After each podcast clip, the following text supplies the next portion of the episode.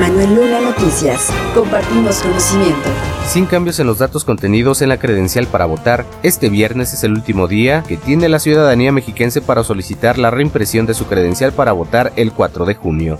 Si extraviaste tu credencial para votar, puedes acudir al módulo de atención ciudadana que te corresponda para solicitar la reimpresión, pero debes tener ciertas consideraciones. La credencial extraviada debe estar dentro de su periodo de vigencia de 10 años para poder hacer la solicitud, para asegurar que su registro esté en la lista nominal de electores que se utilizará en las casillas. La fotografía de la credencial no se actualizará, será la misma que la anterior y la vigencia de la identificación reimpresa contendrá la misma que la credencial extraviada. Para actualizarla, deberás hacerlo una vez concluidas las votaciones. En el Estado de México, el Instituto Nacional Electoral cuenta con 77 módulos de atención ciudadana donde debes presentar en original, sin tachaduras ni enmendaduras, tu acta de nacimiento, identificación oficial con fotografía vigente y comprobante de domicilio con no más de tres meses de haberse expedido. Después del trámite, tienes hasta el 2 de junio para poder recoger tu credencial en el mismo módulo donde realizaste el trámite. Manuel Luna Noticias. Compartimos conocimiento. De acuerdo con la información de la Dirección de Participación Ciudadana y la Dirección de Organización del Instituto Electoral del Estado de México, el costo aproximado de cada paquete electoral enviado a los mexiquenses en el extranjero para ejercer su voto vía postal y elegir a la próxima gobernadora de la entidad es de alrededor de 1.317 pesos. En el desglose, cada paquete electoral postal contiene una boleta electoral con un costo de 60 pesos, sobre con un costo de 18 pesos, un instructivo que se imprimió en el Instituto Electoral del Estado de México,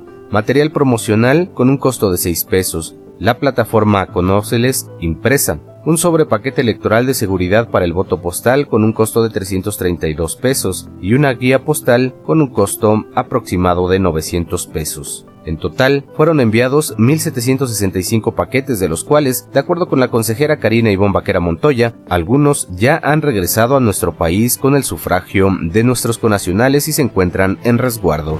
El envío se ha estado llevando a cabo por parte del Instituto Nacional Electoral. La empresa que se contrató fue Estafeta. Los, eh, tan es así que ya se han enviado, ya se han llegado los paquetes que ya los tenemos de vuelta en Tláhuac. Ahorita han llegado un promedio de 283 paquetes electorales, eh, paquetes electorales con el voto sobre. Esos están resguardados, se trasladarán todavía no hasta que concluya el ejercicio y estarán arribando a la junta local donde van a estar resguardados para hacer ahí el escrutinio y cómputo después de la jornada electoral una vez que cierren las casillas. Como ocurre con el voto anticipado para personas con discapacidad y el voto en prisión preventiva, los sobres se abrirán hasta el 4 de junio a las 6 de la tarde. Serán depositados en una urna y posteriormente contabilizados. Manuel Luna Noticias. Compartimos conocimiento. De acuerdo con la consejera presidente del Instituto Electoral del Estado de México, Amalia Pulido Gómez, el trabajo que se realiza para que las personas privadas de su libertad ejerzan su derecho a votar por una de las candidatas a la gubernatura mexiquense ha superado las expectativas. La verdad es que está avanzando muy bien. Eh, se tienen cuatro centros penitenciarios al día, del 15 al 19 de mayo. Les puedo comentar que pues prácticamente está superando las expectativas.